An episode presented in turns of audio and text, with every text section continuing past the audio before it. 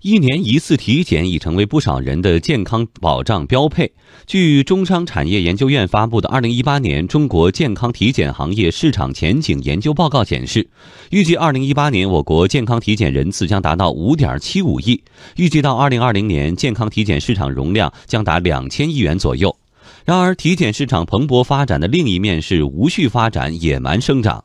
过度体检泛滥，小问题被夸大，漏检误检时有发生。专题报道：体检行业亟待体检。今天，请听第一篇：真假难辨，体检行业面临信任危机。采写央广经济之声记者丁华燕。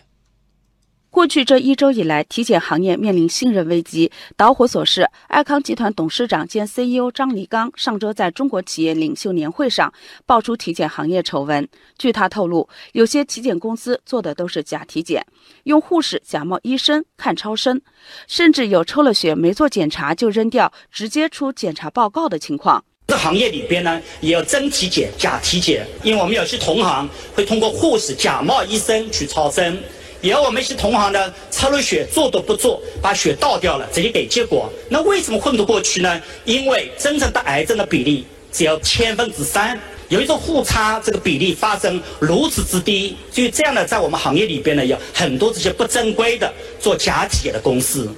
一时激起千层浪，一时间体检行业又检错检漏检、过度检查、重销售轻专业等一系列乱象重新浮出水面。多位消费者表示，常规体检过程中遇到工作人员推销体检项目，建议我去做一个额外的附加项目。开始跟我说的是两百块钱左右，然后等去交钱的时候就将近四百块钱。不仅如此，有的体检机构还把小问题夸大，诱使消费者做更细致的检查或者不必要的治疗。河南商丘的沈女士就是看到宣传说健康大普查援助计划，十项妇科检查仅需二十九元，才来到了商丘某妇科医院进行体检的，但检查结果却让她大吃一惊。当时检查说我是子宫壁前置，需要马上做手术治疗，光手术费就得五千。我当时犹豫了一下，说没带那么多钱，但最后还是交了五百多块钱的检查费和药费。我不放心，第二天就去公立医院检查，谁知道啥事都没有，根本就没有这些病。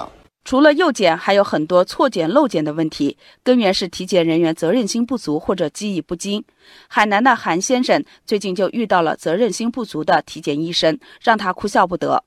二零一六年七月，韩先生在海口市人民医院做了胆囊切除手术，但二零一六年十二月、二零一八年九月，先后两次在海口某民营体检中心体检时，检查报告都显示胆囊大小形态正常，壁不厚，腔内未见明显异常回声。此外，不少体检机构还存在从业人员良莠不齐的问题。有业内人士透露，民营体检中心 B 超科的医师无证上岗的情况比较普遍。与前面提到的诱检、错检、漏检相比，过度检查的危害要隐蔽很多。基因检测、红外热 CT 断层扫描、肿瘤标记物检测等等，这些听起来十分高端的体检项目，近年来成为一些体检机构的明星产品。这些项目往往也是价格不菲。而北京市海淀医院体检科主任郭小兵说，有些所谓高端的体检项目，并不适合在体检中普遍推广。甚至有的高端的体检，它宣扬还是我把 PET CT 都给你做了。那么 PET CT 大家可能知道，它是一个肿瘤的一个筛查的一个东西，